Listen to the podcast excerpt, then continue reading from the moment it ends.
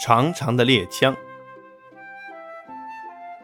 每天晚上，爸在开始给罗拉和玛丽讲故事之前，都会先准备好第二天打猎时要用的火药。等爸准备好了，火药就像小山一样堆在地板上，然后被装进皮带中。之后，爸就把猎枪从墙上摘下来，仔细的擦拭。经过一整天在森林里的狩猎，枪支难免潮湿，而枪膛里也被火药弄脏了。于是，爸把猎枪拆开，取下装在猎枪身上的通条，在它的前端缠上干净的布条，在炉火旁边坐下。把茶壶里烧好的滚烫的开水迅速地倒进枪膛里面，把缠好布条的通条插进去清洗。带着黑灰的脏水就会从小洞里面流出来。灌进枪膛里的水必须是滚烫的开水，这样一会儿枪膛才能被迅速晾干。爸就是这样一遍一遍的清洗。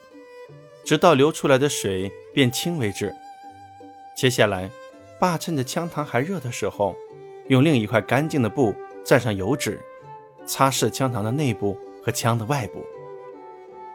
这时候就可以往枪里装火药了。罗拉和玛丽有一个小小的任务，他们站在爸的旁边。爸将长长的猎枪直立起来，说。你们两个站好，要是我装火药的时候有了差错，你们就赶紧提醒我哦。于是玛丽和罗拉就小心翼翼地注视着爸装火药的经过。但事实上，爸几乎没有犯过任何错误。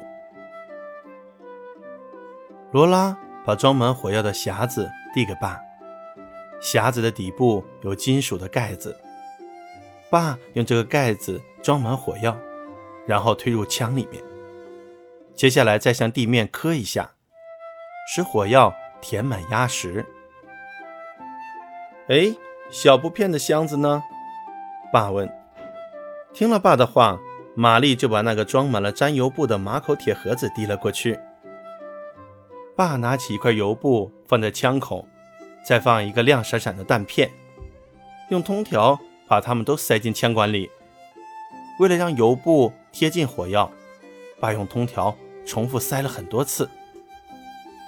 最后，爸把通条放在原来的枪身下面，然后从口袋里取出雷管箱，打开撞击铁，再把亮闪闪的雷管放在撞击铁下面。接下来，爸小心翼翼地将撞击铁掀起来。如果出差错的话，就会“嘣”的一声爆出来。按照这样的程序装好以后，爸就把枪挂在门口的枪架上。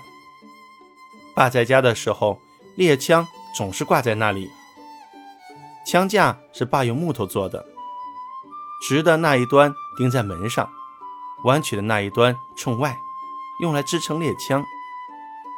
为了防备随时可能有的危险情况，猎枪即使放在家里的时候，也是装满枪弹的。并且时刻要挂在最醒目的地方。爸每次进入大森林之前，都会确认一下装在袋子里的枪弹、放油布的马口铁盒子，还有放在口袋里的雷管盒子，然后再检查一下火药袋子，把斧头挂在腰上，装好枪弹的猎枪背在后背。在打猎的时候，一旦射击。就必须立即重新装弹，因为爸常说，带着没有装弹的空枪是最危险的事。不管是什么野兽，爸总要能够一枪射杀他们。如果没做到的话，在添装下一发子弹的时候，就有可能被野兽攻击。他需要量好火药，倒进枪膛里，摇下火药，然后塞进布片和子弹并压紧，接着。